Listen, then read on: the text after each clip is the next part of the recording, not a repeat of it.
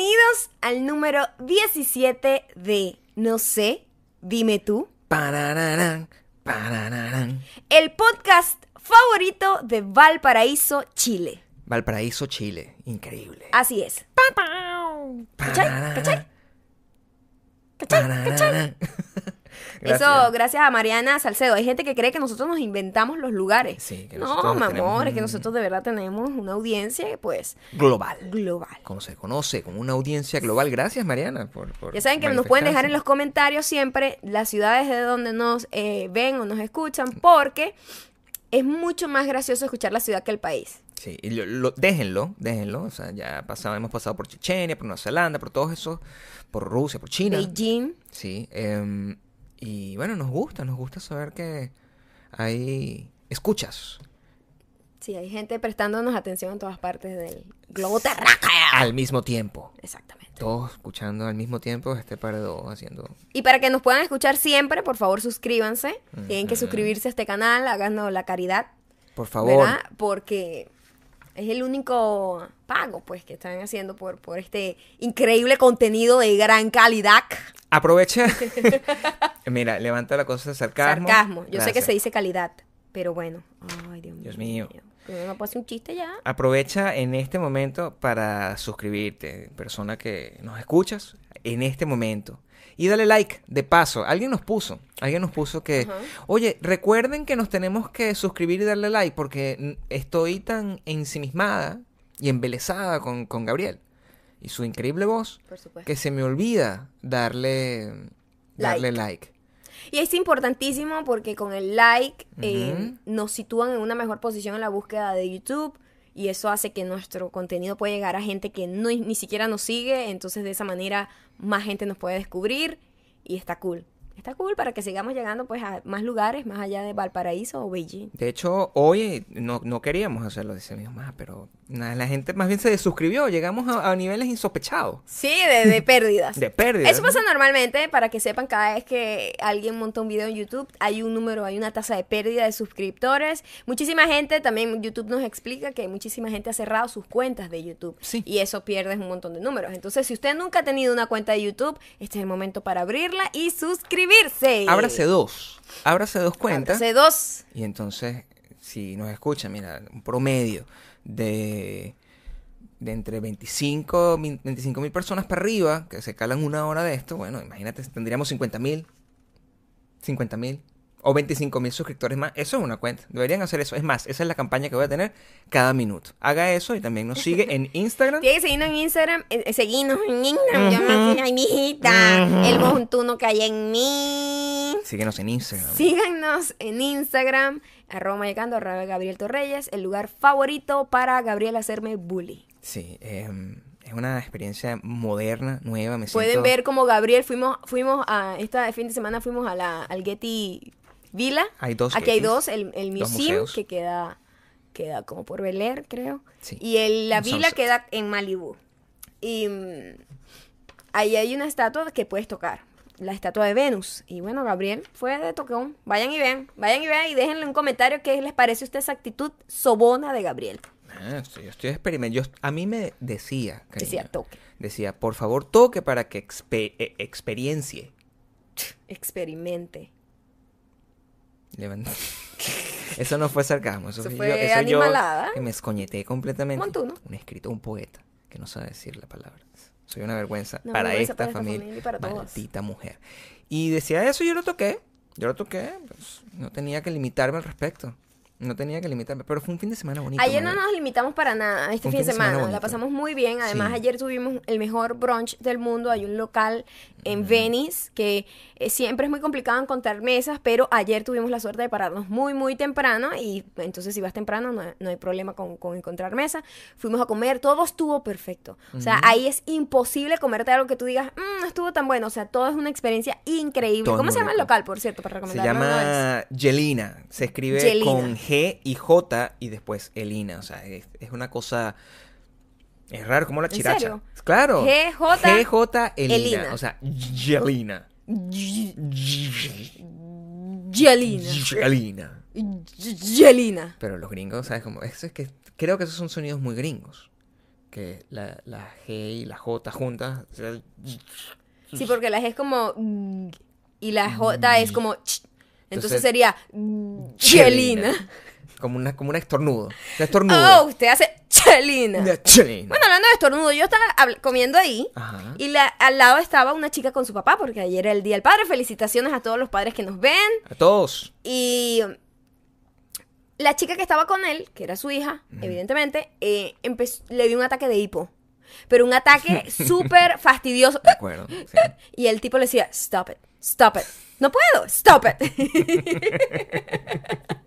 y me recordó, hizo, me hizo, me hizo acordarme de Gabriel. Gabriel se ahoga Yo me ahorro razón. diariamente. Con saliva. Diariamente, no sabe, él no todavía en sus 55 años no ha desarrollado la capacidad de mantener la, la cantidad de saliva necesaria para mantener hidratada su boca y no ahogarse. Bueno, quiero que entiendas que hay un proceso que estoy viviendo en mi boca y ahorita tengo más saliva. No, papito, mira, no me vengas tú. En 12 años tú nada más has tenido eso un mes, Gabriel. No seas ridículo. Te ahogas todos los putos días. Pero es que ¿Qué pasa cuando te ahogas? Yo me indigno.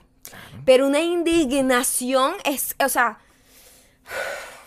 ustedes no tienen idea el nivel de indignación que a mí me da cuando este muchacho se ahoga, que es diario. Se ahoga, entonces está como... y yo, coño, toma agua. Toma agua, Isabel. Pero el agua. Que tomes agua. No. Porque él quiere quitarse el ahogo. ah, Que venga así como el Espíritu Santo y se lo quite. Cualquier persona que haya experimentado un problema de tos incontrolable sabe que el agua solo lo empeora. Es diario, Gabriel. No, pero es que, bueno, pero es que el agua lo empeora. Tú te bebes el agua y que está. O sea, tienes. Entiende que tienes una Te- inundación tienes- de saliva en la glotis. No, no. Primero te ahogas por estúpido. Bueno, pero eso Después- no soluciona el problema. Eso no soluciona el problema. Tienes un- Escúchame, a mí no me importa, la gente me va a decir, Maya, por favor, uno no puede controlar No la tos. no escúchame, esto es tu culpa. Esto es tu culpa. Si a ti te agarras una vez cada mes, yo digo, bueno, ay, pobrecito, se le fue por el camino viejo. Pero que tú te ahogues diariamente, yo digo, este tipo, este tipo no sabe lo que es tragar saliva, Bueno, pero tengo. Esa es mi deficiencia. pero me o sea, molesta. Pero es que tienes que tener un poquito más de tolerancia. No, Gabriel. Yo tengo- Mira, yo guardo mi pocas, mi pe- pequeña capacidad de tolerancia para cosas realmente importantes. Que tú no sepas todavía a estas alturas controlar la cantidad de saliva de tu boca. Mira. Yo no puedo gastar mi poquita Voy a, tolerancia en estar, eso. voy a estar esperando por el resto de mi vida. Porque a ti te dan ataques de hipo. Y Y, yo lo que hago es tratar de ayudarte. ¿Sabes qué hago cuando me da hipo? Te quedas ahí y Tomo- me, te empiezas a molestar. Tomo agua. Pero es que el agua es la medicina del hipo. Pero ya. ¡Oh, my God!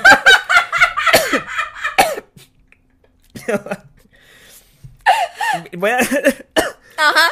¿Ok? el agua. El agua es medicina. Ajá.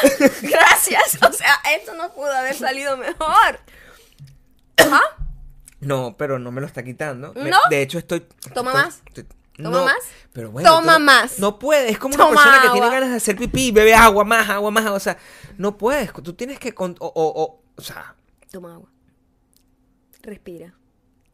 Pero ¿por qué no me lo dices Controla así? ¿Por qué no me la- lo dices de Gabriel. esa manera? Han pasado- ¿Por qué no? Ah, Escúchame. No me. Escucha. Uno aprende más escuchando. Escúchame. Son 12 años escuchándote ahogado una vez al día. Por lo menos una vez al día. No, eso no quiere decir que sea Pero- exclusivamente una sola vez al día. Por lo menos una vez al día. Pero Toma. yo tengo que recordar. agua. Tengo que recordártelo. O sea, porque ahí lo, está, lo estamos viendo hoy. Lo estamos viendo hoy. Nosotros estamos casados. Y son 12 años. Estamos 12 años juntos. Todo bien. Pero dice, en la salud y en la enfermedad, ese es mi problema. Gabriel, tú tienes Ese- demasiados problemas. Bueno, pero también Ese no cosas- debería ser un problema. Deberías, Es, eh, es, deberías eliminarlo. Eh, pero tengo las cosas positivas. Hay un, un cheque de 10 millones de dólares ahí. Esperando. Y tú lo vas a 10 disfrutar millones- conmigo. Esos 10 millones te va a quitar la tosecita ridícula diaria. A lo mejor lo que necesito es una, una, no sé, un tratamiento especial. Poco de yoga. Como no tragar tanta saliva o no tener tanta saliva en la boca. Si, si usted sabe, yo me ahogo, me ahogo porque estoy, a- es así, estoy viendo televisión contigo. Tú agarras, me montas las patas encima. ¿Qué tiene que ver mi pata con tu Escúchame, ahogo? nosotros No, nos acostamos en el sofá a ver televisión. Tú agarras, me montas la pata encima, yo estoy bebiendo agua, bebo agua acostado. El agua es lo que me ocasiona el problema. ¿Por qué tomas En agua principio. acostado? Bueno, porque no me quiero parar. Y entonces eso me genera un conflicto y empiezo a toser, es ahí donde me paro y, y tú no me dejas porque tienes la pata- O sea, es complicado, todas las cosas que llevan a la No al vengas a culparme a mí de tu No es un tema... poca capacidad de aprender de tus estúpidos errores. Porque si tú haces eso diariamente y me estás diciendo que diariamente Porque te diariamente nosotros estamos ahí. Estamos ahí tirados. Igual, igual. estás O sea, siendo totalmente falso. No, yo no estoy siendo falso. O sea, a mí el- el- el- la falsedad es un, es un tema difícil y delicado porque en mi caso yo soy muy, yo soy muy honesto. Yo nunca miento sobre mi edad. Yo nunca miento sobre, sobre las cosas que hago en el día, sobre las cosas que me gustan o las cosas que no. Yo soy un tipo completamente honesto. Ajá. Y mm, a mí me gusta que tu nivel de honestidad eh, nos lleva a que, a que eh, ese tipo de, de cosas que la mayoría de la gente se la calaría para, con- por, por un problema de, de- de no romper la armonía, tú no te la calas, tú simplemente eh, lo expresas de alguna manera. En el caso cuando son personas desconocidas, pues como pasó ayer con el caso de la señora que tosía, de que, que, que tenía hipo, tú no podías hacer nada y lo que hacía era patearme a mí en la canilla. Y está bien, está bien que me patees en la canilla. Bueno, pero que de alguna manera tenías que soltar. Lo haces siempre y me agarras la mano así fuertemente cuando o ves una situación así. Y yo- a mí me gusta eso. O sea, ya lo compartimos en parte. Esas son tus cosas. Así como las mías, es ahogarme. Pero.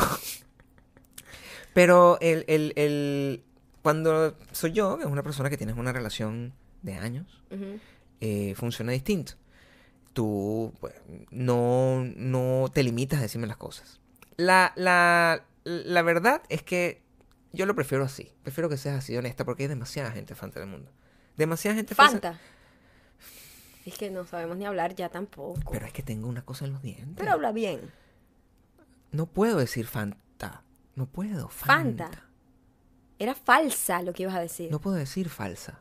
Fanta fue lo que dijiste. Quiero un refresquito. No, quiero también. No, hay demasiada... hay- Ya va, que estoy confundido. Hay demasiada gente falsa. en- ¿Sabes qué pasa? ¿Sabes lo que está pasando? ¿Qué? Tú no sabes hacer conexiones de tema. ¿Cómo que no sé hacer conexiones de sabes. tema? Está- Hay demasiada gente Tienes falsa dos en el minutos mundo. tratando de hacerlo. Evidentemente yo soy la erudita de la conexión de temas. Eso no es... O sea, no me dejan continuar. Con- Continúa, continúa. Continúa tú, pues. Haz la conexión. No, no, no, ya no te quiero veo, hacer- te veo tratando de Ya llegar. no quiero hacer la conexión. O sea, Ah, ¿no quieres? No quiero, no quiero. No quiero conectar ningún tema porque, porque yo soy honesto. Tú eres falsa, tú quieres agarrar y meterle una, Bueno, yo lo voy una a hacer. fake news. Voy, voy- voy a enseñarte. Aprende, aprende de los buenos. A ver, De los, de los expertos. mm, a ver. A veces la gente se siente un poquito, oye, pero Maya, no, o sea, no es para tanto. No, no, sí es para tanto. Uno tiene que expresar lo que siente diariamente, porque cuando uno acumula ese tipo de cosas, esas cosas enferman. Enferman mentalmente, físicamente.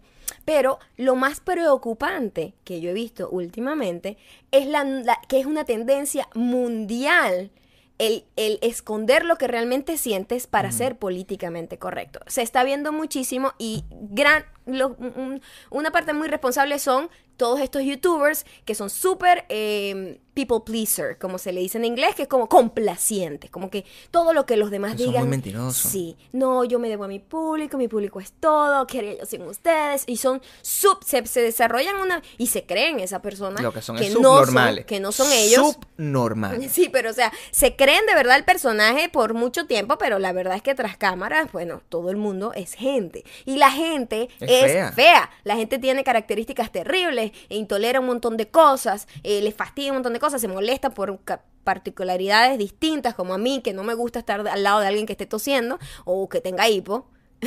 O que, o que sea más grande que tú. Y o que me esté o que me esté quitando mi puesto o que me esté haciendo en el puesto y me esté molestando Lo que sea, o una- que estemos en un ascensor y esté hablando en gran un volumen altísimo Eres una loca. por teléfono. eres una neurótica. soy una persona que quiere que nadie la moleste Pero tú sabes que a la gente le ha gustado, o sea, la- a la gente, eh, eh, y eso es una de las grandes diferencias, yo creo que esa es la razón principal. Nosotros decimos que es porque se cierran las cuentas y es lo que YouTube nos asegura, pero yo creo que la mayoría de la gente que se va eh, y se, suscri- se suscribe es porque encuentra que Maya es una persona llena de odio y felicidad. Y, y- y yo creo que eso es, que, que yo prefiero que seas así, yo creo que eso es positivo, yo creo que, que si tus... em, no es- tu- es- tuvieses conexión, no tuvieses conexión con lo que tú comunicas cuando estás eh, haciendo videos en YouTube o videos en Instagram, cuando estás eh, actuando, animando un evento, cualquier cosa, pues me imagino que debe ser una pesadilla vivir así. Alguien se da cuenta, eh, se llama Blessing Harvey, yo lo, yo lo noté, lo tengo aquí en la computadora porque decía, eh, voy a leer el mensaje completo, decía, la parte de Maya sin pantalones. eh, haciendo referencia al, al episodio anterior, me pareció muy divertida. Me gusta bastante cómo piensan, me identifico bastante con sus ideologías y con ese humor satírico, sarcástico y agrio que tienen. Creo que en ningún momento podría pedirles que hablaran de un tema porque realmente siento que este podcast está hecho para esa gente que buscábamos algo auténtico, a gente real en medio de un montón de gente plástica. No hay nada más real y auténtico que una conversación como la suya. Sigan así un abrazo. Gracias, Blessing Harvey. Y yo creo que eso es lo que. Eso es lo que. Es el ejemplo de lo que está pasando y de lo que tú estás ejemplificando. Para tener millones de seguidores, la gente hace unas cosas que su- o sea, llegan al ridículo, yo creo. Y nosotros realmente no, nos no les paramos un poco de... O sea, los queremos y, todo eso, pues. Pero no les paramos bolas. O sea, si ustedes nos dicen, mira, no sé qué, yo les digo, no, miren esa mierda. O sea, a mí, yo siempre he dicho que eh, ayer fue el Día del Padre y eso fue lo que puse en el post de mi papá, que mi papá me ha enseñado dos lecciones muy importantes. Una es, mi papá es súper bondadoso, como que él hace bien y no mira quién. Mira, a veces uno dice, ay, pero papá, no sé. O sea, ese tipo que, o sea, sabes, le hace favor a gente que tú dices que ni lo merece, que no... Estás ahogado otra vez, coño la madre. Es por la manera como bebo agua, ¿sabes? Que me dicen buchito. Y es por eso. Mira, te voy a enseñar cómo se bebe agua. Voy a hacer un paréntesis. Te vas a ahogar. No, mira. ¿Cómo bebes agua tú? ¿Qué estás haciendo? ¡Buches! Claro. Esto no es listerine. ¿Qué haces? Pero no hago un buche completo. Otra vez, observa. Aprende otra vez de los maestros. Listo. Mira, el, el espacio limpio. Este chamo no sabe ni beber agua, de verdad. Gabriel, eres una vergüenza para esta familia. Así no se bebe el agua. Bueno, pero eso no, eso no es el punto. Por eso te ahogas. Bueno, pero hay- soy honesto con, mi- con Voy a seguir eso. hablando de lo que me Imagínate importa. que, que, que cambie mi manera de beber agua simplemente para complacerte a ti. No, no para complacerme a mí, para salvar tu vida. Te vas a morir un día solo. Ah, No importa. Yo voy a seguir hablando de lo que me importa. Mi papá. Mi papá me enseñó esas dos lecciones. Una, hacer bien y no mirar a quién, de verdad. Una persona que siempre está dispuesta a hacer favores, sacrificar su propio día para ayudar a otro, etc. Y la segunda es una frase muy, muy, muy escuchada en mi familia, siempre. Y es, no le para bola a la vida, que la vida no le para bola a uno. ¿Cómo traduces eso para que lo entienda todo el mundo? O sea, parar bola es como preocuparse por Prestarle atención. prestarle atención a los demás, porque la vida es como lo que los demás esperan que tú hagas. Eso es lo que es la vida. Como que en la vida cuando tú, tú llegas así y de repente es cuando empiezas a tener conciencia porque ya tienes como cinco años cursados. Yo no me acuerdo de primer grado, primaria, nada. Yo no me acuerdo. Yo creo que empiezo a tener recuerdos como en quinto o sexto grado. O sea, que pasas una vida como un zombie raro ahí. Y los niños son raros, ¿viste? Porque es muy raro. No tienes recuerdo. Y entonces eh, pasas eso y de repente te dicen, no, tienes que hacer esto, ahora tienes que hacer esto, y tienes que seguir esto, ahora tienes que hacer esto, te tienes que casar, te tienes que no sé qué, tienes que tener casa, tienes que tener carro, tienes que tener un trabajo estable. tienes que- Entonces te dicen tantas cosas que, la, que llena de frustración a la gente porque no, como lo habíamos dicho una vez, no todo el mundo está en los mismos tiempos ni en los mismos planes que todos los demás.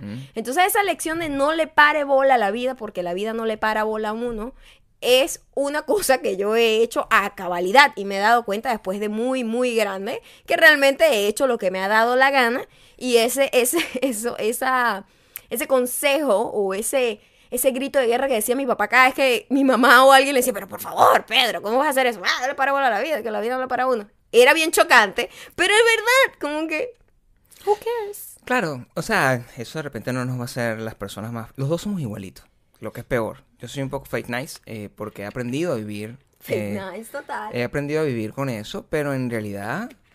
eh, o sea, trato de mantener la... ¿Cómo se llama? La, la guerra en paz. ¿cómo se llama? sí. La guerra en paz era. Pero no, no es el caso... Ya, estamos cansaditos, pues. Es- esa es la verdad. Y sobre Creo- todo- No seremos los más populares, pero sí somos no, los más auténticos, pero, yo creo que eh, sí. Pero somos el favorito de Valparaíso. Valparaíso Claro. es un lugar no, pero no, lo, donde- lo que quiero decir ni siquiera tiene que ver con la popularidad o no, es que lo que, lo que a mí me preocupa es cómo los artistas tienen que estar eh, complaciendo a una gente para, para tener una carrera. Un artista que tenga que pensar en cómo va a responder un público no está haciendo arte, está vendiendo arepas, está vendiendo empanadas, está vendiendo tacos o está vendiendo cualquier cosa de, comida que tú sí tienes que como que, oye, tengo que ver cuál es la necesidad de la gente para yo satisfacerlo cuando se trata de comida. Pero cuando se trata de arte, tú no tienes por qué complacer a nadie más que a ti mismo Estamos y a tu necesidad. Estamos considerando artista a cualquier persona que, que haga algo, no, no necesariamente el artista como está establecido originalmente, que era una persona que producía arte. Ahora tú eres artista si te metes un condón por la nariz, repito. Pero, pero digamos que eso... Yo no estoy hablando de ellos, ¿sabes? Yo estoy hablando literalmente De músicos, eh, cinematógrafos. Yo saqué de la Pero cuenta hasta ¿por qué sigue esos son artistas, No, porque no, es lo que son. Bueno, porque No. tengo odio. Cada vez que tú me dices influencer, una parte de mí muere y un niño y un ángel y, y todas las ardillas del mundo rise. olvidemos totalmente lo- lo- lo- los comunicadores o entertainers de, de internet. Estoy hablando de alguien que quiere hacer algo como una serie de televisión, cinematógrafo, si quiere hacer una película, si quiere hacer un libro, si quiere, pero un libro de verdad, no un libro de, de, no sé qué. Un libro de verdad, pues como que un libro de una novela o pero una biografía. Sigue y establece tú lo que quieres decir. Lo que yo quiero decir es que en los 90, cuando yo estaba creciendo, los artistas eran unapologetic, es decir, they didn't give a fuck. No les importaba. Y esa rebeldía era lo que lo hacía atractivo y liberador. Y tú decías, sí, o sea, o sea, llevarle la contraria al sistema y, ser lo que te daba la gana de ser. Bob Dylan fue uno de los, hace mucho, mucho más atrás de los 90, obvio. Pero imagínate, Bob Dylan, él, cada disco que sacaba decía, mira, ya yo no voy a hacer folk, voy, hice folk, ya no quiero hacer esto, ya no sé qué". Y hacían todo lo que le daba la gana sin tener que darle ningún tipo de justificación a nadie. Yo siento que ahorita, como la gente tiene tanto poder comunicativo en internet y, y- y la opinión de ese artista puede ser eh, pues tergiversada o, o influida por tanta gente comentando, dejando comentarios de odio, etcétera, que los, los mismos artistas se han tenido que como, que como que cohibir un poco de hacer lo que realmente quieren hacer. Y eso a mí me preocupa muchísimo. Pero es que eh, no tiene. No es que no está relacionado con lo que yo estaba diciendo. El gran problema, porque eh, eso pasaba en los 90, porque en los 90 no existía todo lo- eh, to- todos los medios de comunicación y sobre todo el, el- la velocidad de interacción que hay ahorita. La velocidad de interacción que hay ahorita es, es al- del cielo a la tierra. Yo me acuerdo cuando, cuando alguien, yo, yo eh, podía escribir un artículo para que esa persona lograra comunicarse conmigo y, co- y decirme que no le gustaba, tenía que agarrar y mandarme un fax. O sea, las cuestiones, o sea, es un proceso, era muy arcaico todo. Ahora tú escribes un tweet y tienes inmediatamente cientos y cientos y cientos. Por esa razón yo no tengo Eh, y destruyen carreras de gente así. Y, y- y- y creo que es un proceso de adaptación. El problema es que cuando analizas todo el fenómeno completo, es un proceso de adaptación que está eh, hecho en menoscabo del arte. Porque ya como artista, que se supone que tú tienes que romper barreras y tú tienes que eh, tratar de, revolucionar el status quo y todo, y to- y todo eso, ahora simplemente tienes que bajarle dos a tu cosa y, e irte a vender, eh, a, vender cachucha, como tú dices, porque eso quedas para eso. Y es un poco triste eh, si la gente creció admirándote de alguna forma que ahora te hayas convertido en eso. Eso es lo que, lo que atormenta. A mí cuando tú me dices influencer a mí me da risa. eh, porque yo sé que es un chiste. Y lo digo para sacarte la piedra, Eh, por- porque es una palabra yo, que a nosotros yo sé que es nos un cae chiste, yo sé que es un chiste, pero lo, lo- lo que, lo que molesta es que los artistas, una persona, ni siquiera tiene que ser una persona mayor. Estamos hablando de una persona que puede ser eh, Rihanna, que es una, una multiganadora del Grammy, no sé qué. Nosotros agarramos y aparece un post de Instagram y en el post de Instagram está ella vendiendo una marca champú. Y tú dices, guay, o sea, tú tienes necesidad de hacer eso. Es simplemente para ser eh, eh, relevante, tú tienes que agarrar y venderlo Pero de siempre esa lo manera. han hecho. Lo que está, eh, ni siquiera, me- yo no me estoy refiriendo a eso, estamos hablando de dos cosas distintas. Pero está bien, son dos puntos Bueno, válidos. porque es, es- es importante tratar de dar una, una, una visión global de todo el tema, porque lo que tú estás diciendo tiene que ver con el o sea, ser John Crawford, John Crawford tenía que vender Pepsi, ¿me entiendes? Claro, pero eso no era considerado. Tenía que venderlo, lo vendía porque le da la gana. Los- el sponsorship es una cosa normal. Siempre ha, siempre ha existido. Pero, pero no en menoscabo de su arte, es lo que te quiero decir. Ah, no, no, pero Rihanna no creo que, que, que pierda por vender. Yo lo digo más bien en que le importe lo que los demás digan. Y Rihanna es una de las pocas que no le importa lo que los demás digan y hace lo que le da la Realmente gana. no lo sé. ¿eh? Porque yo, yo sé, tú, tú me contaste una vez que Gwen Stefani, me parece que Gwen Stefani es de otra época, que ya no leía sus mensajes de... Imagínate, cuando esa entrevista yo la vi, lo que existía Era MySpace o los foros. los eran foros. como foros. O sea, no existía ni siquiera YouTube, MySpace, nada. Y a ella le preguntaban cuando empezaba a la gente a tener este tipo de poder, eh, de expresar lo que sentían tan fácilmente como detrás de un teclado, decir lo que le da la gana. Y ella le, ella le preguntaban, mira, ¿y, y tú, has tú has leído los foros sobre la banda y todo eso? Y dice, no los leo, no los leo porque oh, la verdad me afectan mucho. O sea, yo o sea, trato de ser fuerte y como que no me importe porque es ridículo que me importe, pero sí me importa. Entonces prefiero no Le afectan a todo el mundo, ¿eh? La gente es humana. Le afectan a Kim Kardashian, que dice Can I live? Can I live? Y le afectan a, a- Sí, porque ellas responden. Rihanna, eh, bueno, tú me comentaste que había... La experta es Chrissy Teigen. Ella es, ella, ella es buenísima para responder. Pero entonces si tú respondes, hay dos, hay dos maneras de verlo. Hay, Claro, es un problema que nunca es- ganas. Nunca ganas, exactamente. Cuando, Claro. cuando alguien te da, te deja un comentario lleno de odio o súper equivocado, no necesariamente tienen que decir insultos para ser súper equivocado un comentario.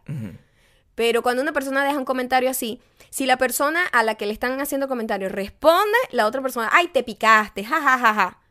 Mira, no necesariamente te tienes que picar para simplemente responder en tu, en tus comentarios, en tus comentarios propios de, de tu cuenta personal, que no es que estás yendo al, al, al, al- perfil de otra persona para comentar, estás dejándolo en tu propio perfil.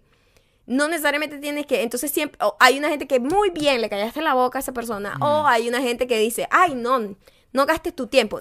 Mira, si a usted le da la gana de responder, responda. Yo antes peleaba mucho por internet. Yo no, yo no peleo, pero yo sí respondo No, tú eres rebotadita, como debe ser. como soy en la vida normal. en la vida real. O sea, y yo creo que es eso lo, eh, eh, yo creo que esa es la conclusión, si tú te pones a ver. Que el, el- yo antes peleaba mucho por internet porque yo también soy figura de peleón. Y, y, y en algún momento me cansé porque me di cuenta que cuando tú peleas, Pero- no hay man- lo que pero tú dices. te conectabas por mucho Y tiempo. no hay manera de que ganes. No, o sea, era como no cosa, como que, ok, tú dices un argumento, tú dices, bueno, pero acabo de gastar no sé cuántos minutos, horas de mi vida discutiendo un tema que no, que, al que no llega nada porque al final va a haber la- eh, un gran porcentaje de gente, probablemente la mitad o más, que va a estar En- en desacuerdo. o co- de acuerdo con la otra o de persona. acuerdo con, con- con- conmigo, con la otra persona. Entonces yo decidí, pues, no, no prestar atención. Y, y, ese es el problema. Yo dejo de hacerlo porque yo trato de ser en internet exactamente la misma persona que soy en la vida real. Y ese es el punto. Si lo que estamos hablando es de falsedad, el gran problema que existe es que toda la gente, los artistas, los artistas bajos, los influencers, que es como las cucarachas de- de- de- de la celebridad y de ahí para abajo, em, todo el mundo intenta vender una imagen curada que no existe. Y no hace falta. Eh, hay gente que hace cosas en internet que son súper cool y yo me divierto muchísimo verlos y yo sé que son así en la vida real. Esa gente a mí me cae muy bien. Yo disfruto horrores viendo videos de la divasa, tú sabes, a mí me encanta. Y, pero de- no me gusta ver una persona que es dice, ay, yo soy tierna. Y, y uno sabe que no es una persona tierna, uno sabe que es una fucking persona llena de odio. Entonces, cuando eh, tienes como ese doble discurso y tú sabes que se le nota la falsedad por encima, es cuando tú agarras y dices, mira, eh, Internet está mal, yo prefiero no participar en ese juego de esa manera y prefiero ser lo que soy y ya. Sí, pasa y gana. Pasa y gana. No todo, o sea, hay gente que sí, honestamente, es súper sweet o súper PG, como una persona como muy correcta. Sí, hay una gente que, que, que, que salió de, de, de, De Disney. De de, Disney y es así como que son así, que ¿no? yo los veo y Pero a son como es- Barney el dinosaurio. Pero es como aterrador que sea así en la vida real. Es como weird. Sí. Pero a ti te pasa en la vida real, tú has tenido que luchar con este tipo de cosas. Hasta en la vida real. No, no con la falsedad, sino con tratar de mantener la guerra en paz. Sí, eh, peor que una gente haciéndose pasar por otra cosa es una gente tratando de pretender que entiende a otra gente. Eso es horrible. Lo explico. En el gimnasio hay un chico que, que cada vez que lo veo yo trato de huir porque siempre me enfrento al mismo dilema y hoy me pasó otra vez. Yo llego hoy, llegué ya tarde, yo, mi clase era a una hora y yo llegué como cinco minutos después, yo corriendo porque no me gusta perder mi tiempo porque mi tiempo es empieza una hora y termina una hora porque mi, mi, mi entrenador tiene su otro cliente a la siguiente hora, ¿me entiendes? O sea, que yo pierdo mis minutos. Entonces, yo, los apre- yo aprecio mucho llegar a tiempo. Entonces, yo llego y veo al chico y el chico me saluda y yo muy educadamente, porque ser educado es una cosa, ser, ser polite, ser amable con los demás, eso está bien. Ser falso es lo que está mal. Llevar eso a un extremo de manipulación para tratar de obtener algo a cambio es lo que está mal. Y yo, siempre muy amable, hola, ¿cómo estás? Que no sé qué, que mira, mucho tiempo sin verte, tenía tiempo sin verlo. Pero hasta ahí era mi conversación. Mi conversación era, "Eh, qué, qué fino verte y tal, ¿cómo estás? ¿Todo bien? Bye, yo me voy a saltar la cuerda, ¿verdad? Eso no pasó así. Volvió a pasar lo que siempre pasa, pero esta vez creo que fue el peor episodio de nuestros encuentros. ¿Por qué? Porque cuando yo llego, él me pregunta, él tiene un acento muy, muy fuerte. O sea, es una persona que no, no enuncia, no pronuncia bien. Ok, Las su, palabras. su pronunciación es, es muy urbana. Y, eh, no, pero es un urbano que es único de él. Yo no entendía, yo nunca entiendo nada de lo que me dice. Por eso yo me Hay gusta. una gente así, es horrible. Me gusta sí. mantener mi conversación. Hola, ¿cómo estás? Qué fino, chao. Y muchas veces sonrío a cosas que ni siquiera sé qué me está diciendo. Entonces, él me empieza a decir, eh? Y yo, Perdón, mi amor. "What did you do?" Y yo tuve, tuve que pasar por el horrible momento de preguntarle, como sin exagerarte, como ocho o diez veces, I'm sorry, come again, como que, que, no, no, disculpa, no te entendí. Y tenía que acercarme, acercarme, y como que, que- además el gimnasio, la música a todo volumen, y no sé qué, y no sé qué. Bueno, al final el tipo ya es una situación que ya él no podía decir, ay, fuck it, no me importa hablar contigo tampoco, ¿me entiendes? Porque tampoco es que él quiera hablar conmigo realmente. Eh, y entonces ya, no- ya ahí no había marcha atrás. Yo no podía decir como, ay, chao, no tengo tiempo. Ni él me podía decir, ay, forget it. O sea, never mind. No importa. No era importante lo que me está diciendo. Era una conversación de esas chachas de whatever. Pero yo no le entiendo lo que me dice. Eso y entonces, lo- el peor peor momen- el peor momento. peor momento de yo, o sea, incómoda. Me sen- sentía pena por él. Sentía pena por mí. Estás perdiendo Sentía pena por la gente alrededor. Era todo vergonzoso ¿Cómo llegaste? ¿Cómo saliste de ese tema? me tuve que acercar mucho y me lo tuvo que decir así como, como una tarada y que Did you call your daddy yesterday? Y yo, oh, que si llamé a mi Sí, papá ayer. Pregunta que estaba totalmente fuera de lugar porque no sabe si mi papá murió. O sea, esa- yo nunca hago ese tipo de preguntas. son otros niveles. Son, ¿sabes? Son otros niveles de, de, de- sí. Mi papá está bien, viviste coleando y él dice que está empezando a vivir a sus setenta y pico. Pero digo, él, que esa pregunta también, no tenía, un poco loca. estaba fuera de contexto, entonces por eso tampoco le entendía. Bueno, el contexto está que ayer fue el día del padre. Pero bueno, yo no estoy pensando en eso. Y yo, ah, sí, sí, sí, y tuve que huir y después se lo, se lo comenté a, a mi entrenador y mi entrenador, bueno, sí que él entendía que yo no entendiera, que no me sintiera mal por mí, Claro. que es difícil entenderla. Entonces no, porque también uno sí como que da pena de que uno no entienda lo que le están diciendo. Porque además ese es mi segundo idioma, entonces siempre tienes como un complejo ahí. Claro, no, Pero bueno. también es que él, no todo el mundo lo entiende. No lo entiende gente que nació aquí. Yo me Exacto. acuerdo de la primera experiencia con la incomunicación que nosotros tuvimos cuando llegamos aquí, en la primera vez que nosotros estábamos yendo a estudiar inglés en Chicago. Por primera vez, nuestro primer día, o sea, llegamos un domingo a Chicago, tendríamos clase el lunes. El lunes fuimos a clase, sabíamos inglés, nada, nada, ni eh, hello, how are you, así, normal, y nos toca comprar eh, almuerzo y decidimos ir a un lugar de sándwiches. Y ese lugar de sándwiches se convirtió en el lugar de sándwiches favorito de Maya Forever, se llama Potbelly. Si usted va a Chicago, vaya Lo para allá. amo. Pero aquella vez nosotros eh, estábamos haciendo la línea, o sea, entendiendo, pues montunos, como ¿La siempre, o la felices. cola? Line es en inglés. Bueno, pero... La cola no la puedes de decir en. Argentina. Tenemos mucha gente en Argentina. La, fila, La tal cola caso. la gente sabe qué es. La fila. Estábamos digamos. haciendo la cola. Estábamos haciendo la fila. Exacto, estábamos ahí. en Bueno, fila. la palabra es fila entonces. Y llegamos y la persona nos dice... Perdón. Señor, que... Huawei. Ah, Y además que... A todas estas estamos hablando de una persona que tiene un proceso, o sea, es una persona que tiene un sistema eh, establecido como un cajero automático. O sea, usted se para, eh, eh, cuando usted se para frente a él, él te hace una pregunta que es de, de, de escogencia. Blanco o negro, azul, rojo. O sea, en este caso es. Y tú entiendes más o menos por concepto y fue lo mismo, nos pasó exactamente igual. Claro, lo que quería decir la persona era, y nos lo dijo así, y una vez más, como si fuéramos retardados mentales, que era lo que éramos en ese momento, porque no teníamos la velocidad de inglés. sentido. Claro, nos dijo white bread, wheat bread. Yo no sabía la palabra wheat en mi vida no existía. Nunca, exacto. También porque el contexto de wheat no, No. existía, no era popular No en ese entendía, entonces. no, no era tanto la pronunciación, es que nosotros éramos unos tarados.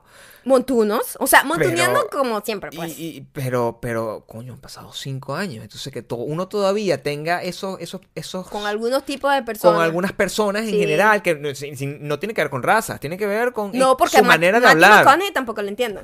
Y es como por que, ejemplo. what the fuck are Sí. you saying? Pero, pero nada, o sea, yo creo que saliste bien, saliste con bien de ese. Yo espero que él haya aprendido la lección y que se mantenga conmigo en, un, en una conversación limitadita. Hola, chao. Los que, los que tienen. Porque que- si sigue insistiendo, o sea, ¿por qué nos está pasando, haciendo pasar pero tú por estás eso? limitándote a, a- a conocer, conocer a esa persona, es una persona con mucho corazón. Yo no dudo que sea de muy buen corazón, pero bueno, no, no, no nos podemos entender. Pero a lo mejor puedes tú tratar de aprender su idioma y hablar así, con, con gruñidos. Guau, guau, así, a lo mejor, a cetáceo. No, Puedes Además, además mide como dos metros, o sea, que por altura ni siquiera llego a escuchar bien. Es difícil, Gabriel, mi vida es muy difícil siendo pequeña ¿eh? y soy un poquito sorda. Un poquito, dices tú. Bastante. Pero te salió bastante bien, te salió tan bien como, como le salió a Ricky Martin y Maluma el, el día de hoy. Eso, pero no lo lograste. Maldita sea, o sea, Simplemente hiciste una pero cosa. te viste la cara de orgullo. O sea, tú no puedes tener cara de orgullo. Tú no puedes tener cara de orgullo y cortarla. O sea, eres, eres una persona... puedes- Tenía cara de orgullo, pero mi amor, te voy a decir algo. ¿Qué? Te voy a decir algo. ¿Qué? Yo solo sé dar tough love. Yo tengo un poquito Pero eso... y ya después te lo quito. Por eso nunca voy a aprender nada, o sea, en la vida. A, a beber agua, eso te lo tuve que decir a tu mamá hace tiempo. Tú bebías agua con cuchara, ¿verdad? ¿Cómo voy a Tienes- beber agua con cuchara? ¿Quién puede beber agua? Hay, Ay, hay madres que le dan como a los bebés. bueno, mi mamá es Agua complicada, con pero con cuchara Yo nunca me creo dio que tú agua. tomaste agua con No, cuchara, Mamá, mamá, mamá, tú me diste agua con cuchara Tienes alguna toda la pinta, ay, para que no se ahogue. Y no, no, nunca, aprendiste. Nunca, No, aprendiste a No, por tomar. favor, yo soy un bebedor de agua profesional. Yo bebo más agua que tú. el, el tema es que me ahogo cuando... ¿Sabes qué hay recho? Que sí, tú bebes como tres veces más agua que yo al día y te ahogas. Es un O tema de cantidades. Es, es evidente. Es un tema de Es cantidades. evidente que la práctica no hace al es este maestro. La práctica no hace al maestro. Gente que nace con talento como yo. Yo soy, yo soy una, una, un talento nato. En cambio tú eres una vergüenza para esta familia. El talento. No. talento tenía Ricky Martin y, y Maluma en el video que supuestamente pasó. Ya no sé cómo echar este cuento, porque cuando trato de conectarlo, o sea, inmediatamente llegas y me dices, no, yo creo que mejor hablar. Te estás ahogando con agua. Estás con agua. O sea, es una falta de respeto. Ajá, ¿qué pasó con Entiendo que Maluma y seas? No pasó nada. Ese es el gran problema. Pero sabes que yo ni siquiera me nada. llegué a enterar en dónde viste tú ese chisme de que según había no es ya ningún chisme. déjame decirle a mi audiencia Pasó en el eh, mundial. internet. Se suponía que había un rumor, pero ese rumor a mí no me llegó. Había un rumor de que existía un video sexual entre Ricky Martin y Maluma. Me estás echando el cuento. O sea, de- Bueno, pero es que no lo has dicho. no me dejaste. Ahora perdí el momento. Ahógate con el agua mejor Sí, mientras. déjame beber agua. Echa tu cuento tú. Er- eso es todo lo que sé, baby. En serio, yo no he visto esa noticia. Nada, bueno, resultó que el video es falso. Como se esperaba que fuera. Eso es toda la noticia que hay, pero ya, ya, no, ya no vale la pena echarla. Pero serio, ¿en dónde salió ese rumor? Yo nunca lo vi. Está en Internet. Es lo más importante que hay Internet en, en el mundo en este momento porque la- al parecer a la gente le interesa saber mucho, no solamente el, el- el sexo gay, sino el sexo gay entre gente guapa. O sea, me imagino que es un poco... Bueno, Algo amor, malo está. amor, un video erótico entre Ricky Martin y Maluma es un video hecho por los dioses de los gays. O sea, seriously, es como es una cosa soñada. No me parece que eso tenga nada interesante. Para ti, Gabriel, pero imagínate una persona, un, un hombre gay que Maluma es un hombre amado y deseado por hombres y mujeres, ¿verdad? Sí. Imagínate, Ricky Martin fue un sex symbol también de hombres y mujeres, después además salió del closet, fue, representa además a todo un grupo este, de, de- de gays. Entonces se escucha un rumor que hay un video entre Maluma y Ricky Martin, o sea, en serio, un video soñado por los gays. Lo que me atormenta, y es una cosa porque... eh, vamos a estar claros. Y, y esto es un tema científico, numérico. A ver, Esto es un tema numérico. Ay, ¿qué vas a decir? Escúchame, escúchame que es importante. Si tú, eh, si esa es la búsqueda más grande de Google para el momento en que estamos grabando este podcast, Ujú. Pasan dos cosas. O la mayoría de la población mundial es homosexual. No, Escúchame. no. O la mayoría de la población mundial es homosexual. O hay un montón de hombres que están curiosos de saber cómo tira Maluma y Ricky Martin. Lo que no sé si me parece que esté bien o mal. Solamente es No, curioso. eh, es, la morbo, es el morbo humano de, de ver a otros, Pero- sea para disfrutarlo sexualmente, un No creo que lo vayan a disfrutar. gay, o sea simplemente para... Esa es mi comida. Acá, acaban de interrumpir nuestro podcast por tu estúpida comida. I hate you. Ok, va- vamos a, vamos, vamos a volver así como si para que el corte de edición sea imperceptible. ¿Dónde estábamos? Uno, dos, tres. Ok, yo lo que Lo creo es. decir. Yo lo que creo es que el morbo humano es lo que hace ese tipo de, temas o de, rumores tan populares. No necesariamente es que todos esos hombres quieran ver a dos hombres teniendo sexo, sino que queremos ver si eso que pasó es verdad y lo quieren ver con sus propios ojos. No, es que yo no, no lo estoy juzgando. De hecho, mi, pregunta es, y yo creo que eso se puede convertir en una, en, una pregunta eh, bastante popular en- entre hombres heterosexuales. No me, me pana, ¿viste el video de Maluma? O sea, de la misma manera, la, todas las mujeres seguramente vieron el video, eh, las fotos y las cosas de, de Jennifer Lawrence. No creo que lo Claro. viendo por un morbo. No tiene que ver con, con, con algo. Es, es prácticamente, es tan terrible, además, porque es un morbo de humillación hacia el otro. Porque es un morbo de ver, ay, mira este. Tiene, tiene, tiene el coso chiquito, o tiene, no sabe tirar, o eh, tenía, tenía un bush, o dicen un montón de cosas horrendas simplemente para, porque cuando pones a una persona que es admirada como por debajo, haciendo algo tan natural y normal como sería el sexo, eh, por debajo, entonces esa persona se siente superior. Es una vaina muy rara, pero, Pero la mucha gente, lo buscó hacer. y es muy grande. Afortunadamente, no. O sea, mi- pero fueron los gays los que, los que Lo convirtieron en... No, los, de- los que revelaron que no era verdad. Es decir, Ah, pero ya va, una pregunta. Es que existía un video de dos personas que se parecían. sí. Ah, Y y, eso es ellos otra están cosa. diciendo eso no es. No, y, eso y- no y el es. propio Maluma dijo que no, que él es muy amigo de Ricky Martin, pero que no. A mí me parece que Maluma es, gu- es guapísimo. Muy guapo. Yo no sé si yo este, quisiera ver ese video, pero probablemente por error lo vería. Por error, Gabriel. Bueno, no lo buscaría yo. O por morbo humano. No, no lo buscaría yo. Lo vería en tu computadora con mucho dolor. Yo no lo vería. Tú completamente verías ¿Sabes que a mí no? No. Bueno, el video de nosotros dos, tuyo y mío, tirando. Que. que ese video nadie lo va a ver nunca. ¿Qué video? Bueno. Qué mentiroso, Gabriel. Por favor, di que es mentira. ¿A quién se lo voy a decir? A toda la gente que está escuchando esto. Es mentira. Esto es como el tipo de la película esta de... ¿Cómo se llama? The break up. Yeah, I got you. No hay video. Sí. No, no, y el tipo le decía, yo no sé si usted la visto, pero esa escena es una de mis escenas favoritas Mm. ever y siempre lo repetimos. Está el tipo este que además es el director de Iron Man, ¿no? Ujú. Eh, y él era el que hacía del novio de, eh, de Mónica que se metió a UFC, Friends, sí. que hacía, ajá, cuando UFC estaba empezandito.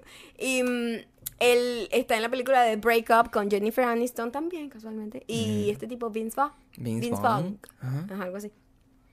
Y el tipo le dice, no, porque la tipa está saliendo con otro tipo. Ah, ¿quiere que, quiere que le dé una golpiza y le parta las piernas? No, no, no, claro que no. Acache. Tranquila. No, en serio, no.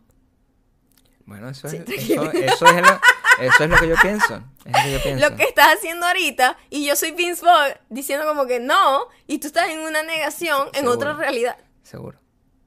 No hay video. No hay. Mira, lo que no hay es eh, sentido común. O sea, hoy había como una un trending topic de se llamaba hashtag 10 lines are in body, body art. Como que las líneas de bronceado no son ah, body art, ¿cómo le dicen? Como Arte corporal. arte corporal. Em, Estoy acercando, sí. ¿Qué pasó? Porque es que estoy como alejado. Estás haciendo un desastre hoy aquí. Pero bueno, se ve bien. Y la cosa era que era el montón de, de, de, de, de malos líneas de bronceado, ¿no? Porque típico que todos estos traje baños y bellos o sandalias de estas así como... ¿Cómo se llaman las sandalias altas? todo las sandalias sandalias, gladiadoras, gladiadoras. que son así todas tiritas, no sé qué. Eso lo que te garantiza es que te vas a broncear con unas líneas horrendas en el cuerpo. Entonces, eh, lo que hacían era poner un montón, como un, co- como un compendio de, de un montón de fotos de desafortunados eh, eh, bronceados, líneas de bronceado. Y lo que me hizo recordar es que no hay nada mejor que el, el, el fake O Si sea, te pones a ver, ese es el ese claro, momento donde la- ser falso es- es bueno. En, en esa parte es, es buenísimo. Por ejemplo, a mí me gusta hacerme mi, mi bronceado con un producto que es eh, en base a azúcar, es orgánico, no, no hace daño. O sea, no es una cosa así como que cuando antes en los, en los como en los 80 o algo así, que se metían como en unas cámaras de, de como como una luz loca así, toda horrenda, y se, se tostaban ahí, eso daba cáncer y todas esas cosas. Y hay gente loca que se quedó en la época y todavía hace eso. Pero ahorita hay muchas opciones para hacerte un fake tan saludable, sin afectar tu piel, viéndote bien y sin esas líneas horribles. Pero yo creo que hay gente que le gusta hacerse ese tipo de cosas así como artísticamente. Yo lo vi y me parece terrible porque yo he vivido esa experiencia. ¿Sí? Es, eh, porque claro, en, en nuestra... De donde nosotros venimos, eso es conocido como el bronceado de portugués. Eh, Con respeto a todos los Con portugueses. respecto a mis amigos portugueses y a los que no son mis amigos también.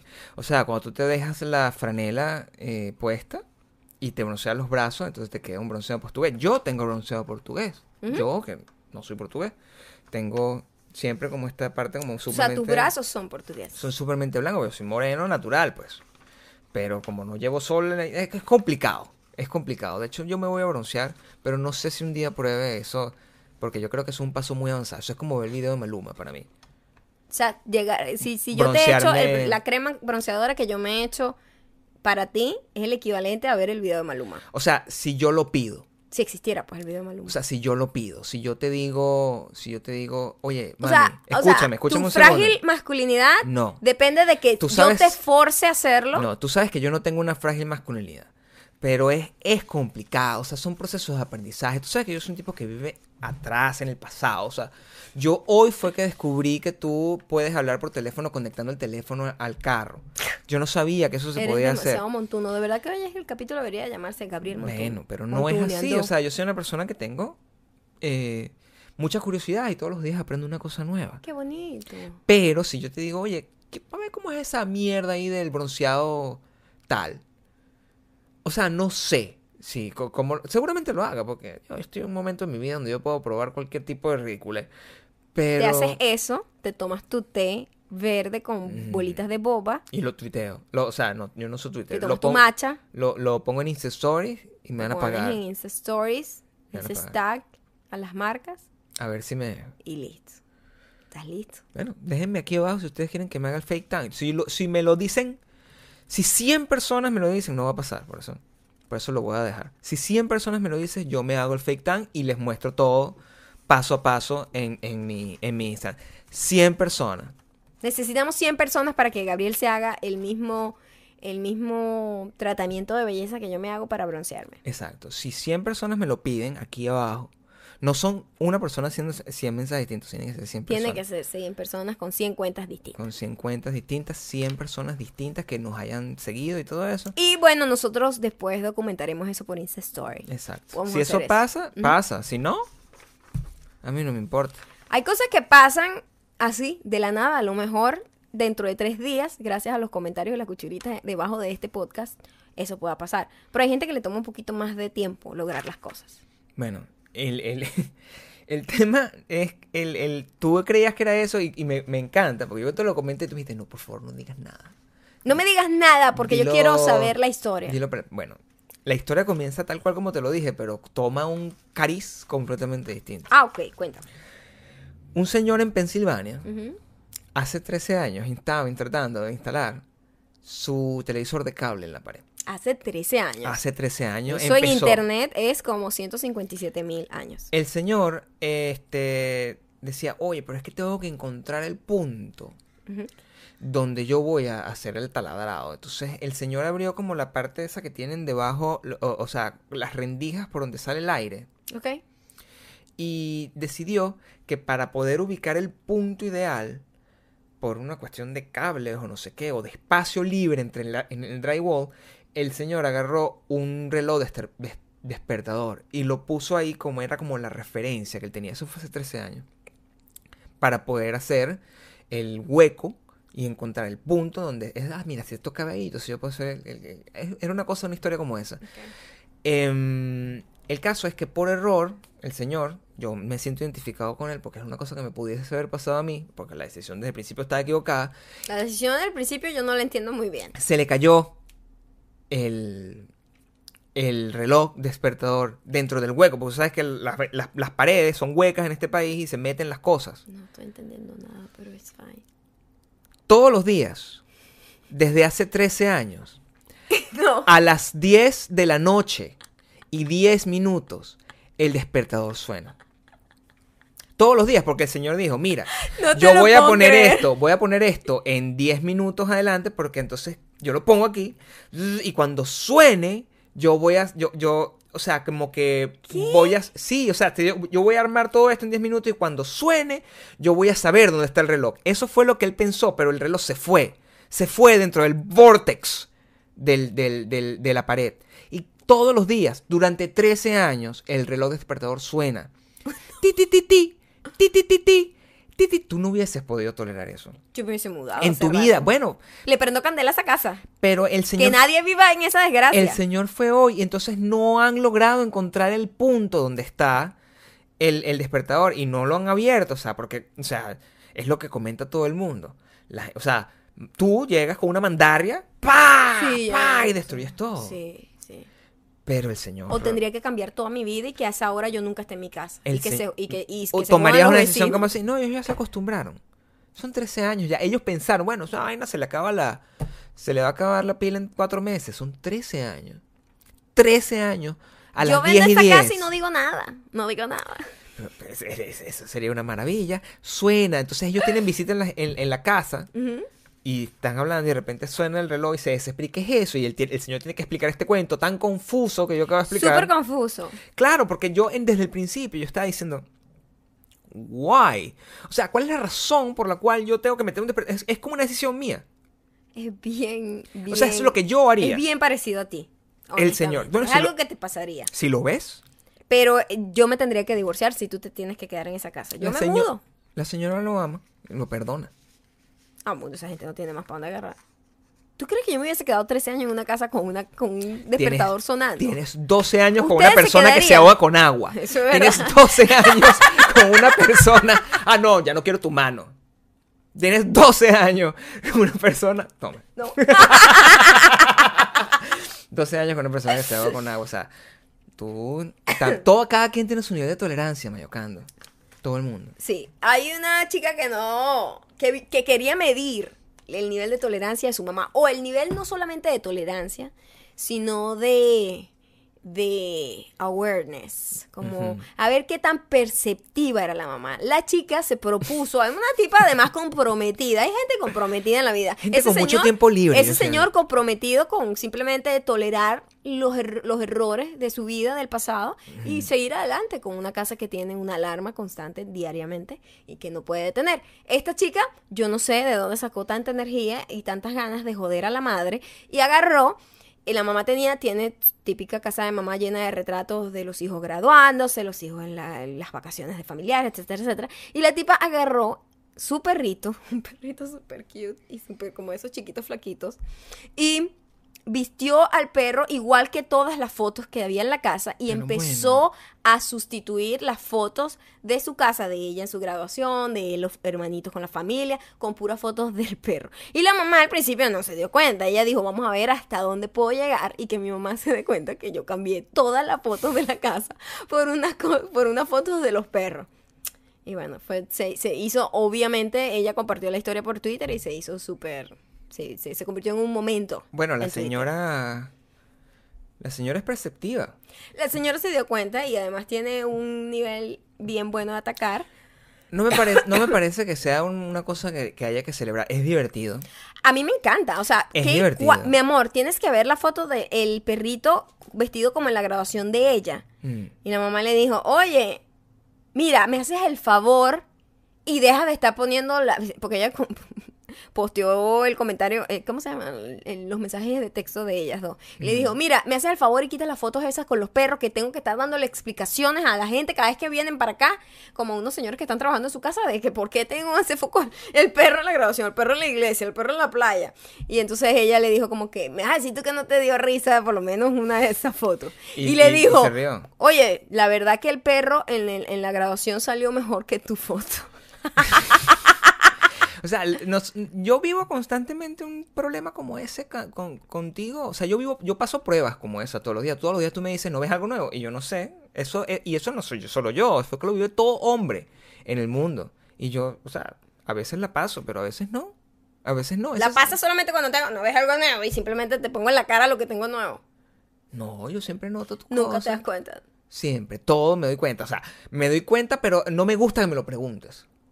Tú sabes que eso tiene que ver con que los hombres, los hombres tienen un gen ¿Qué? raro de no encontrar las cosas. En general. Ni los relojes metidos en la ni, los, ni los relojes metidos así. Ni, por ejemplo, tú le dices a un hombre, mira, busca, búscame por favor en la mesa que dejé una pintura de uña rosada.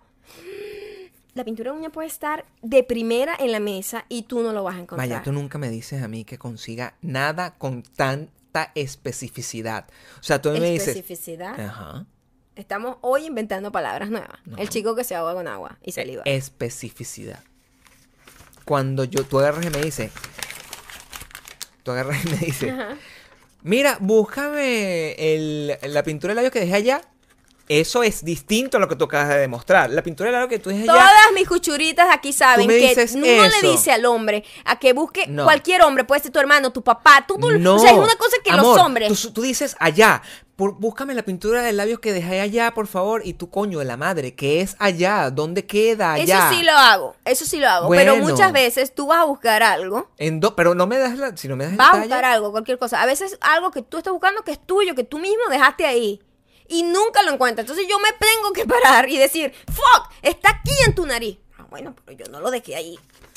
Bueno, normalmente pasa que yo no dejo las cosas ahí. Yo una mañana de eh, ca- pasé horas, dos horas. Yo me paro a las 5 de la mañana para irme a entrenar a las 7. Ok. Pasé dos horas buscando un pan que yo había dejado encima de la nevera. Un, o sea, que es lo, con lo que yo como que estaba perfectamente nuevo. Y cuando yo pasé horas, yo dije, maldita sea, ese es mi desayuno. O sea, no tenía que comer. Y cuando te paras y yo te pregunto, maldita sea, o sea, el pan, me estoy volviendo loco, ¿dónde está mi pan? Y lo habías botado. Eso es lo que me pasa a mí en la vida. Sí, A bueno, mí- eso fue un error. Bueno, Y eh, yo acepté mi culpa. eso, So. eso pasa. Y, y lo hace poco Fue un pasó. error otra- porque estaba metido con otros panes viejos y yo simplemente No boté eso. estaba, todo estaba bien, todo lo que votaste Tenía era moho, tuyo. estaba todo verde. El mío no, el pero el mío otro no. que estaba al lado, Y la última vez que fue lo que qué fue lo que me votaste, me votaste algo. ¿no? Lo de los dientes. No. Lo de los dientes, porque claro, eh, yo entiendo la responsabilidad compartida. ¿En serio? Sí. ¿De recoger las cosas? Yo entiendo. Sí, a ver, dime cómo.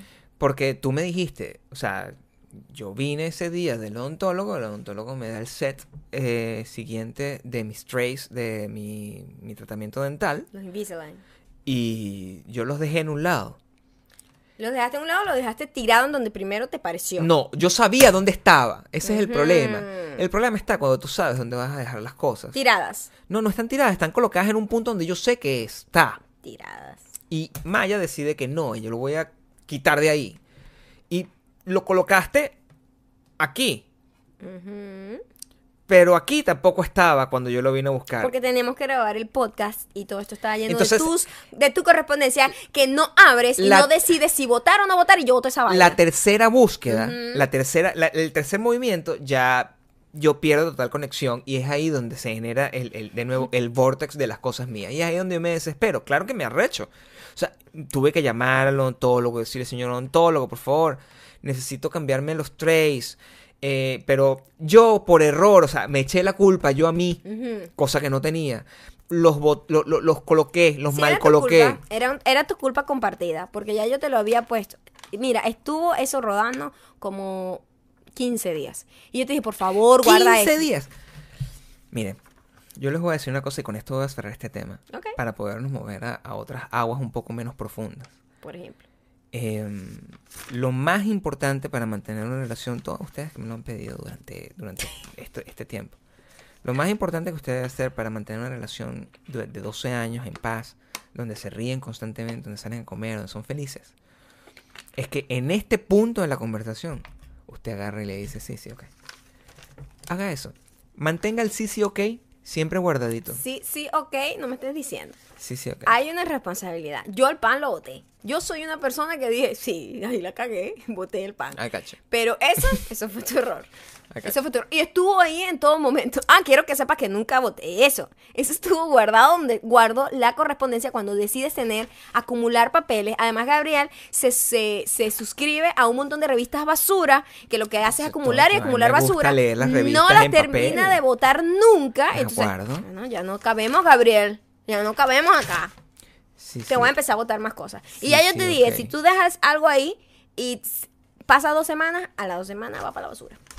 Sí, sí, ok. Esa es la manera en cómo se mantienen las cosas limpias. Ahora vamos con las recomendaciones. No, no vas a votar nunca la película porno. Por favor, Gabriel, no te crees ilusiones. O sea, ¿por qué dices mentiras? Dices mentiras y no sé. Siento que alguien... No No. pudiste ni siquiera terminar tu, tu, tu chiste. voy a hacer ningún chiste, ¿sabes? No tienes que hacer. Porque yo no voy a hacer chiste de una persona mentirosa fals, farsante. Era un farsante. Estás hablando de gente falsa. Eres un falso. Vamos a las recomendaciones. Mejor. Vamos a las recomendaciones. Ahora, algo muy, muy, muy auténtico. Si hay algo auténtico, es una gente de Beverly Hills.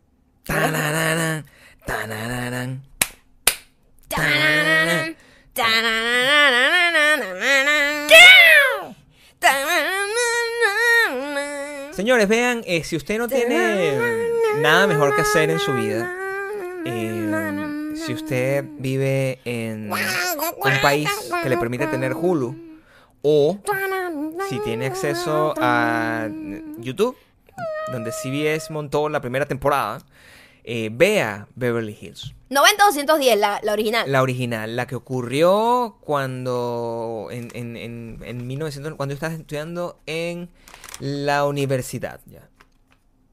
Digamos, yo creo. Para que sí. Ya estaba graduándome yo de, de astrofísico en aquel entonces. No hay nada más divertido que ver una serie vieja porque eh, Encuentras las todo. series, las series siempre son bien eh, tontitas, por decirlo de alguna manera. Las Son series que son súper son populares, malísimas. eh, la gente no actúa muy bien, que digamos. Mm. Los temas siempre son como muy tratando de abordar forzadamente temas sociales. En Beverly Hills lo tratan todo, que si la violación, que si las drogas, pero siempre desde un punto de vista de la época, que era un punto de vista un poquito naif, como, como te lo metían así muy, muy, muy, no sé, como muy infantil un poco, ¿no? Y es muy divertido, o sea, nosotros disfrutamos demasiado viendo el drama exagerado de esos niños Y Que no son niños, que además. no son porque niños, el, los actores ya eran más, eran más viejos que sus personajes. el carajo que hace Dylan es de mi edad. En la temporada en la que vamos ahorita, que es como la 4, el tipo es como 55 años, o sea, tiene 300 Sí. arrugas en la frente. Estamos viendo la tercera. Estamos muy Mm. pegados con la tercera porque los carajos acaban de comenzar la universidad y estoy- estamos enjoying. Es demasiado bueno. Y lo más divertido es que toda la ropa que está ahí, eh, toda la encuentran en Forever 21. Nos da mucha risa Es la misma ropa. Veíamos, nosotros veíamos Beverly Hills por separado, Maya y yo, y veíamos eso, Beverly Hills 90210, Cierto. y veíamos Mira, te traje un fanny pack. Esto lo pueden encontrar tanto en Beverly Hills 90-210 como en cualquier tienda, así como Forever 21 o algo así. Coño. Para tus cositas de los dientes. Tornasolado y con un, como con un helado, porque te gusta el helado. Ahora sí me siento realmente en, en capacidad de broncearme y de hacerlo de... Ya está listo. Estoy listo para Maluma. listo. No, pero dámelo, no lo tires. Déjalo ahí, chico. Bueno, esa cosita me la regaló China, by the way. Pero me dio mucha risa porque a mí está- ya- es un mensaje divino. Bueno, yo lo necesitaba. Es un mensaje divino. Ahí Nosotros veíamos la serie, la, la- la serie y, y pensábamos un día, ay, que mira cómo vive esa gente. Y vivimos aquí y viven exactamente así. Nosotros empezamos a ver Beverly Hills 90-210 otra vez. Cuando nos- cuando nos mudamos, a Los a. Ángeles. Porque era muy divertido ver como los lugares, la, la conducta de la ciudad es exactamente, sigue siendo la misma. Mm. Claro, ha cambiado los tiempos, pero digo, es lo mismo, van a los mismos lugares. Entonces los, ves los lugares y todas esas cosas. y Ahora es complicado porque, claro, como están vestidos exactamente igual, Es entonces ahora es muy creepy. Es que es como una máquina del tiempo que está grabado, no tiene alta definición, pero las personas son las personas que nosotros vemos cuando estamos en la calle. Entonces, nada, velo. Eh, si usted no lo conoce, por favor no vea el desastre que hicieron eh, un montón de años después. Sí, que se llamaba 90-210. ¿no? Nada más. Uy, no. Vea la original. eh, si tiene Hulu, está en Hulu disponible todos los episodios. Hulu es lo mejor. Hulu me Sí, encanta. a mí me encanta. Eh, velo, esa es la recomendación a nivel de televisión. ¿Qué más tienes tú? Está divertidísimo. Ah, para, hablando del- de lo falso y de encontrarse con la realidad del mundo, eh, mi película, una de mis películas favoritas, eh, además como que uno de los primeros o el primer intento de hacer eh, drama de Jim Carrey, El segundo. se llama The Truman Show. Es una de las mejores películas que, que yo he visto ever. A mí me encanta. Entonces la pueden ver. Si no la han visto nunca, es, no les voy a decir de qué, de qué va. Véanla. Y si no la han visto, siempre es bueno repetir y verla un poco. Y eso estoy guardando. Si em, yo voy a recomendar primero es un cómic. Este es uno de los más gloriosos de la colección de esta casa, de Maya y mío. Este es Watchmen. Si, Esa película me encantó. si usted vio la película, em, tiene que disfrutar el cómic, porque el cómic es maravilloso. Déjame ponerlo por acá para que lo puedan ver bien. Em, es buenísimo, es buenísimo. Eh, y esta edición en particular es una edición como, como de lujo que tiene un montón de notas y un montón de cosas. Les No- dejas el link abajo donde lo Sí, pueden comprar. no costó tan, no costó tan cara. eh, si no sabes que Watchmen es una serie donde plantea qué pasaría eh, si los superhéroes fueran personas reales. Con sus defectos. Con sus defectos. y y no el cosas. perfecto Capitán América. Y entonces lo que pasa con los superhéroes cuando ya dejan de estar de moda o cuando ya dejan de... Entonces me pareció un perfecto colofón para este podcast maravilloso antes de entrar a leer los comentarios. em, donde la falsedad, sobre todo además el caso de- son eh, superhéroes que tienen identidades secretas, todo eso, o sea, está muy bueno. Eh, ya disfrutó la película, espero que la haya disfrutado. Y si no, véanla. Es Si una de las véanla. mejores películas de superhéroes Sí, ever. hay mucha gente que dice que no, que la odia, pero... Buenísima. Pero ve el cómic primero para que tengas una visión de las dos cosas y lo comentas aquí abajo. Ok, ahora vamos con los comentarios. El primero es de Carolina Salazar que dice, los sigo desde hace un tiempo, me gusta mucho el contenido que hacen y he tenido el gusto de ver su fabulosa evolución. Aunque siempre hacen contenido con un mensaje positivo, tengo una pregunta. ¿Cómo hacen para crear en una época donde todo el mundo se ofende por cualquier cosa? ¿Es un reto o no lo toman en consideración? Como ya lo dije, por lo menos yo sigo el ejemplo de mi papá y I don't care. No me importa. Solamente cuando hay un momento que tú sabes que puedes, que, que tienes una responsabilidad, eh, sí. Por ejemplo, si tú vas a hablar de un tema como lo que está ocurriendo en Venezuela, si tú vas a hablar de un tema como un acto terrorista, si tú vas a hablar de un tema delicado como el suicidio, sí. Nosotros eh, en ese momento tomamos en consideración y no hacemos chistes al respecto. lo hablamos claro. Pero, Pero es nuestra opinión igual. pero sigue, si- seguimos siendo honestos a lo que realmente Sí. pensamos. O sea, por ejemplo, hablamos de la chica, del, del rollo que hubo, en, que es un tema muy delicado, Mm. eh, de, del- de la, de lo que pasó en, en Bachelor Paradise. Bachelor in Paradise, sí. Sí, y lo, lo hablamos desde el punto de vista de la de una duda natural, pero jamás ofendiendo a la chica, ni al chico, ni a los productores, o sea, tratando de siempre ser muy respetuoso de lo que se dice, y creo que así debe ser todo el mundo en toda su vida, o sea, tratar de no meterse en un tema que, que a lo mejor desconoce todas las, las variantes para no dar una opinión muy, muy, muy O sea, equivocada. la cosa es que no, no nos saltamos temas. Eso es lo que, eh, yo creo que esa es la respuesta a tu pregunta. No nos saltamos temas para evitar sensibilidades, pero tratamos todos los temas con el respeto que se merece. Y si es un tema que no merece respeto, no, no importa. O sea, a mí no me importa. Exacto. Pero si es un tema que merece respeto, sí somos bastante responsables con, con lo que hacemos. Pero no me importa, como que no es que yo voy a dejar de dar mi opinión porque Sí, no, Porque no. en principio mi opinión está, es respetuosa, está, está basada en el Es respeto. lo que acabamos de decir. Claro, porque hay mucha gente que tú me estabas comentando hoy que está- has visto unos podcasts que has quedado loco porque es gente diciendo cosas súper racistas, súper horribles y que- ofensivas. Y, eh, ah, bueno, pero la libertad de expresión sí, pero lo que estás diciendo está mal. Eso. Eso sí está mal. Eso es el, ese es el problema. o sea, eh, y está bien. Si ellos lo quieren decir, que lo digan, pero que asuman la responsabilidad de, de- de eso. En nuestro caso, que es la pregunta que, que Carolina está haciendo, lo hacemos así. Con la responsabilidad del caso. Si nos vamos a meter con alguien, nos metemos en serio. Como toda la locura que hemos dicho en este programa de hoy. Exacto. O sea, por la gente que le da un ataque a todos al lado mío, o sea, merece todo mi odio, está bien. Está bien. No, no nos limitamos por eso. No. Mari Bernot dice, chicos, ¿por qué imp- imprimen los temas del podcast si tienen sus respectivas laptops enfrente? Bueno, eh, aquí yo grabo el audio, entonces no me gusta ni quiero moverme del programa eh, con el que grabo el audio, entonces necesito tener un papel aquí en la mano. Yo tengo los comentarios aquí, pero tengo los temas acá porque los temas son compartidos. Entonces, eh, es la única manera de que pueda tener control, porque si tengo una hoja de papel más me confundo por aquello de la... De que no sabe tragar agua, por ejemplo. Sam Russo dice, Gabriel, tengo una duda. ¿Es un gato por podcast o el mismo gato me dura para varios? Em, fíjate que depende del tamaño del gato. Yo sé que, por ejemplo, un gato persa puede servir mucho mejor para este podcast que un, que un siamés, por ejemplo. Yo creo que el, el gato, el gato siamés, si lo tratas con cuidado, si lo alimentas correctamente, si le das agua con cucharilla, ese gato puede, Agua con cucharilla. sí, ese gato puede durarte una eternidad, o sea, por lo menos 17 podcasts completos. Pero, el, eh, pero no te lo tienes que consumir. Tú te puedes consumir el gato, pero tiene que estar bien hidratado, porque si no hidrata, si no hidratas al gato, ¿cómo haces? ¿Cómo haces para escuchar con atención? ¿Me entiendes? So, eso es lo que yo creo. Estoy distraída, estoy buscando un mensaje aquí.